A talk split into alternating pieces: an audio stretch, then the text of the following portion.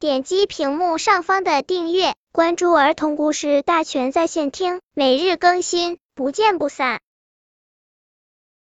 本片故事的名字是《电视宝宝发烧了》。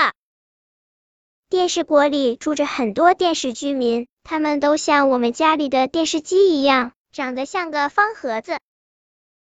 有一对老电视，也就是电视爷爷和电视奶奶，他们没有孩子，家里面冷冷清清的。于是他们就从商场里抱回了最新款的电视宝宝。电视国的宝宝也是电视，当然要从商场买了。电视宝宝不像爷爷奶奶那样长得方头方脑的，他的身子圆圆的，外壳还是粉红色的，可爱极了。电视宝宝能播放很多电视节目，他又是唱歌又是讲故事，逗得老两口开心极了。到了晚上，爷爷说该睡觉了，咱们都别说话了吧。电视宝宝不愿意，不嘛，动画片还没放完呢，不睡觉会累的。不吗？不吗？我就不睡。电视宝宝不听，还跳起脚来，在地上蹦。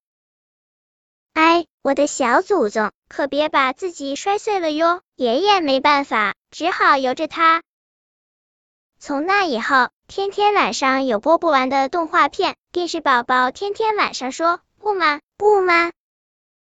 这天，电视宝宝又在播动画片，忽然他头上啪的冒出个火花来，啊，头好热，好难受啊！呜里哇啦，叽里呱啦，砰！说完“砰”字。电视宝宝就再也不出声了，爷爷奶奶吓坏了，赶紧抓起保修卡，抱起电视宝宝往电视医院，也就是电视修理中心跑。电视医生给电视宝宝量过体温，说孩子发烧了，别急，住院换个零件就好了，以后可得注意休息啊。电视宝宝醒了，他再也不敢不睡觉，一直播放动画片了。因为他瞧见急诊室里来了个电视宝宝，那个宝宝在家的时候一直播放碟片，结果连头发，也就是电线都烧糊了呢。